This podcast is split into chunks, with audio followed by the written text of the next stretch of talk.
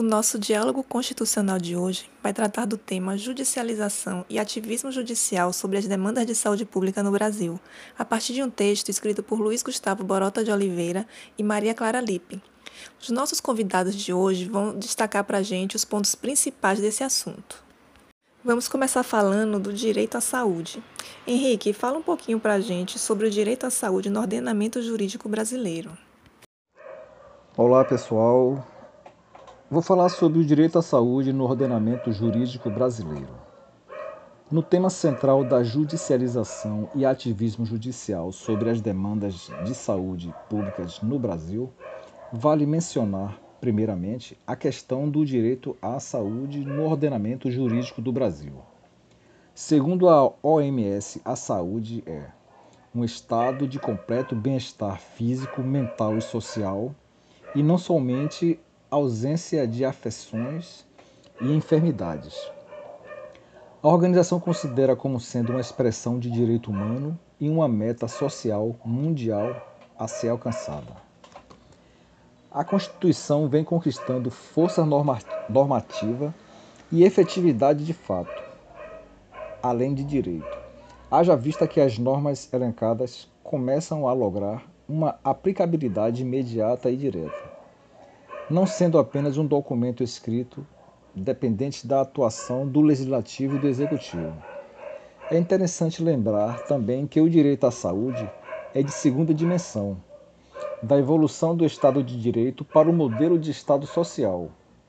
Ocorreram prestações materiais do Estado para mitigar as desigualdades sociais, sendo um direito de defesa e de prestações. A universalização desse direito passou a ser considerado um princípio, de modo que a saúde passou a ter tratamento de direito fundamental, significando assim sua necessidade de aplicabilidade imediata. Portanto, o direito à saúde está expressamente previsto no artigo 6 da Carta Magna, no rol dos direitos sociais, que contempla os direitos fundamentais. Além do direito à saúde, o direito à, desigual... à seguridade social também está presente neste eixo. Esses direitos garantem o desenvolvimento à pessoa humana, possibilitando condições mínimas para a vida em sociedade. Estes direitos possuem características próprias e exclusivas como universalidade, irrenunciabilidade inalienabilidade e imprescritibilidade. É interessante mencionar a posição de Canute e Cademartori, resumindo as visões de constitucionalistas. O direito à saúde não é só um direito subjetivo de defesa contra agressões de terceiros, do Estado ou de outros Estados, mas também um direito social prestacional em sentido estrito, que impõe um dever de ação ao Estado para garantia do direito à saúde a todos. Trata-se de um autêntico direito fundamental de aplicabilidade imediata.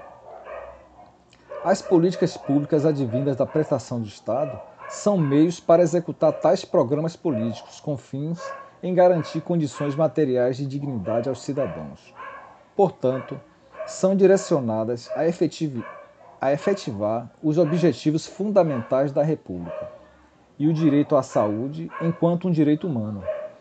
Uma política pública, quando implantada, se torna um programa que possui objetivos e diretrizes concretos e regulamentado.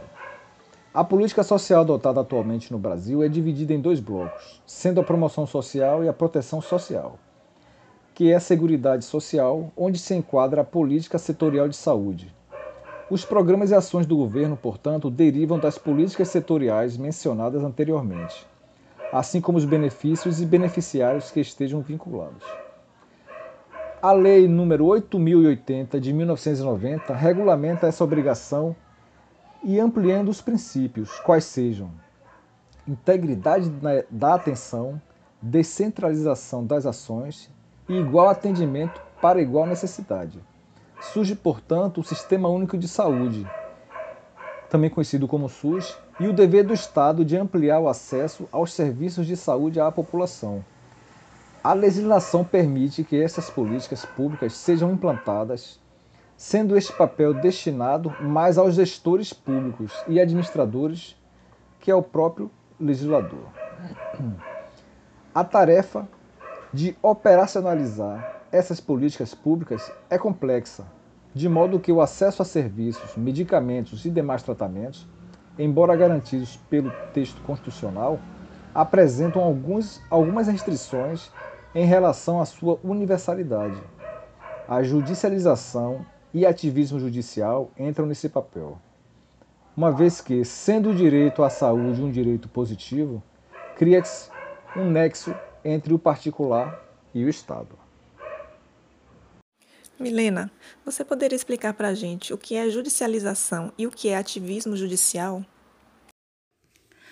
Veja bem, embora sejam temas que parecem sinônimos, são mecanismos diferentes e se apresentam de forma única em cada caso concreto. A judicialização é um reflexo de que os órgãos do Poder Judiciário estão tomando decisões acerca de relevantes questões de repercussão política e social, enquanto que quem deveria tomá-las, que seria os poderes executivo e o Congresso Nacional, não as tomam. Ainda que intuitivamente, a judicialização acaba por transferir para os juízes e tribunais o poder que deveria ser usufruído pelo legislativo e o executivo, alterando assim significativamente a linguagem, a participação da sociedade e a argumentação. Já o ativismo começa quando, entre várias soluções possíveis, a escolha do juiz depende do desejo dele de acelerar a mudança social ou de travá-la. O ativismo judicial traz a ideia de um modo proativo de interpretação da Constituição, expandindo o seu sentido e alcance por meio de uma especificidade advinda de atividades do Poder Judiciário. Tal, tal proatividade geralmente é causada por omissão e diminuição da atuação do poder legislativo, além do desprestígio deste perante a sociedade atual, conduzindo a um cenário de não atendimento às demandas sociais, principalmente aquelas ligadas à saúde. Portanto, é bem possível que o ativismo judicial é, venha a ser cada vez mais presente na em realidade social. Vamos continuar ouvindo mais uma convidada. Paula, fala um pouquinho para a gente de como funciona o princípio da máxima efetividade dos direitos fundamentais. É, o princípio da máxima efetividade, portanto, ele é uma decorrência do artigo 5 o artigo ali que garante os direitos fundamentais, né, parágrafo 1 da Constituição Federal, que diz o seguinte: as normas definidoras dos direitos e garantias fundamentais, elas têm aplicação imediata. Mas sabemos, dentro daquela clássica distinção feita por José Afonso da Silva, que existem normas de direitos fundamentais com eficácia limitada, que todo aqui, todo mundo aqui já ouviu falar sobre as normas constitucionais. Né? Eficácia limitada significa que, apesar de ter uma aplicação imediata, essa aplicação vai ser só negativa, no sentido de revogar as normas que lhe sejam contrárias e no sentido de impedir que o legislador crie normas que contrariem a Constituição nesse sentido da norma fundamental prevista. Só que a gente evolui e avança no, no princípio da máxima efetividade e evolui nos entendimentos dos tribunais, sobretudo no sentido de também dar eficácia de aplicabilidade imediata, positiva, que, que significa que a norma de eficácia limitada né, é limitada porque precisa de uma atuação do legislativo, precisa de uma lei que a torne realmente aplicável para que o direito possa ser exercido. Os direitos fundamentais, portanto, eles devem ser aplicados não só nesse sentido de uma eficácia negativa, mas de uma eficácia social que é sinônimo de efetividade. Por isso chamamos princípio da máxima efetividade. E foi por isso que a jurisprudência do Supremo Tribunal Federal foi mudando gradualmente seu entendimento para que, nos casos de omissão legislativa, o Supremo tenha atuado como um verdadeiro legislador positivo. Porque a partir das ações diretas de inconstitucionalidade por omissão, né, controle abstrato de constitucionalidade, o mandado de injunção, controle concreto, e outros instrumentos como o mandado de segurança, o habeas corpus e o habeas data, o Supremo ele vem aos poucos alterando a sua posição para que nos casos em que não tem lei, aquela solução vai ser dada pelo próprio STF, né? que, que tem atuado no Brasil como um verdadeiro legislador positivo. Nadson, agora que a gente já avançou no assunto, fala um pouquinho para a gente sobre os motivos determinantes para a atuação do Poder Judiciário. Bem, a ausência de políticas públicas e a precariedade nos serviços de saúde são os principais motivos que levam à intervenção do Poder Judiciário para fazer valer o princípio da dignidade da pessoa humana, bem como a Declaração Universal dos Direitos Humanos. O direito à saúde é reconhecidamente um direito a prestações. Isso significa dizer que requer atos positivos do Estado. Contudo, muitas vezes o Estado se abstém desse dever de intervenção, o que obriga o Judiciário, após ser provocado, é claro, a atuar em suas funções atípicas para garantir o cumprimento do mínimo existencial, que consiste nos direitos fundamentais, por exemplo, o direito à educação, a saúde, etc. Assim como está disposto lá em nossa Constituição.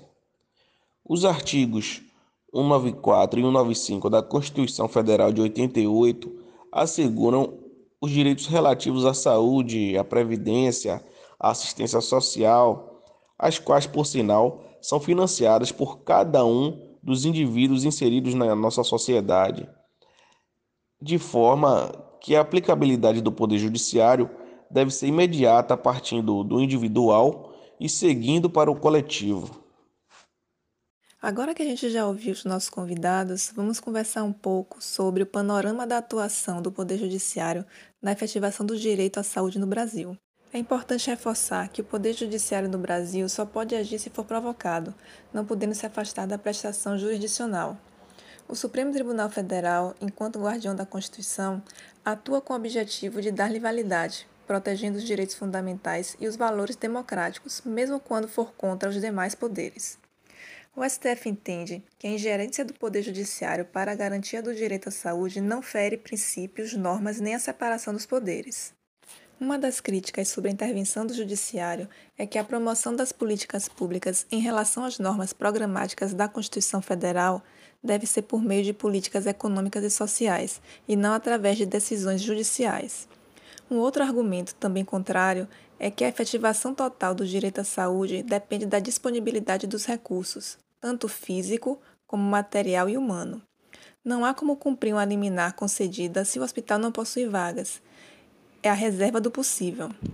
Além disso, cabe ao legislador que foi democraticamente eleito, decidir sobre a destinação dos recursos para dar efetivação ao direito à saúde, segundo o princípio da reserva parlamentar.